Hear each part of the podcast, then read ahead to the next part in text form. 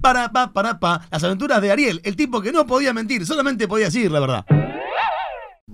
Hola, ¿qué tal? Encantada. Soy Mónica Garjulo. ¿Tengo cita a las 15? Sí, sí, como no, pase por acá, siéntese. Sí, me intrigó mucho el anuncio, la verdad. Damos respuestas verdaderas. Bien.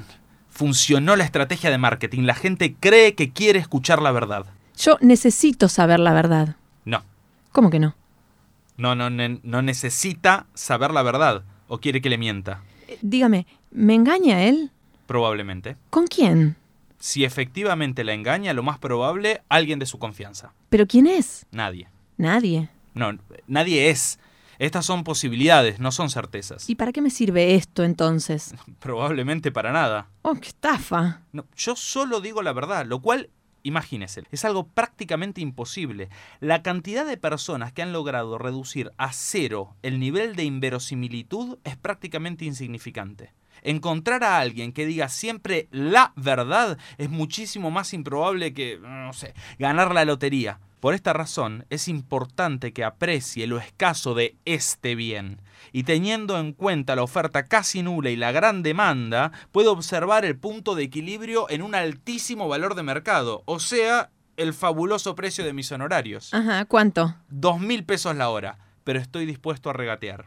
Dame tu mínimo.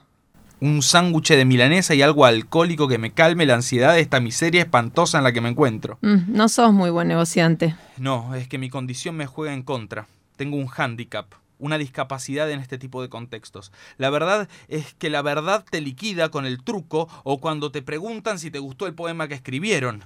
Imposible conseguir trabajo. Todo lo pedagógico es evidentemente nocivo con un nivel de verdad al 100%. Entonces, el vínculo con el otro, básicamente hablando, es imposible. Nada, nada se puede. Estoy condenado a estar solo. Es como la película de Jim Carrey, pero hecha por estos sádicos que creen que son graciosos. Este sketch, que no tiene la consigna más original del mundo, ¿no? Sketch, ¿qué, qué estás hablando? ¿Qué decís?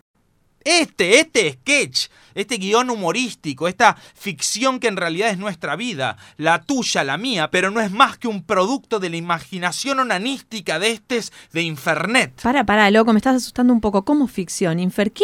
Infernet, Garjulo. Infernet. Ellas son las responsables. Ellas les que me pidieron. Les que me condenaron a esta miserable vida unidimensional. No soy nada. No soy nada. ¿Quién es Ariel? ¿Quién es Ariel? Además del tipo que solamente podía decir la verdad. No es nada. No es nada.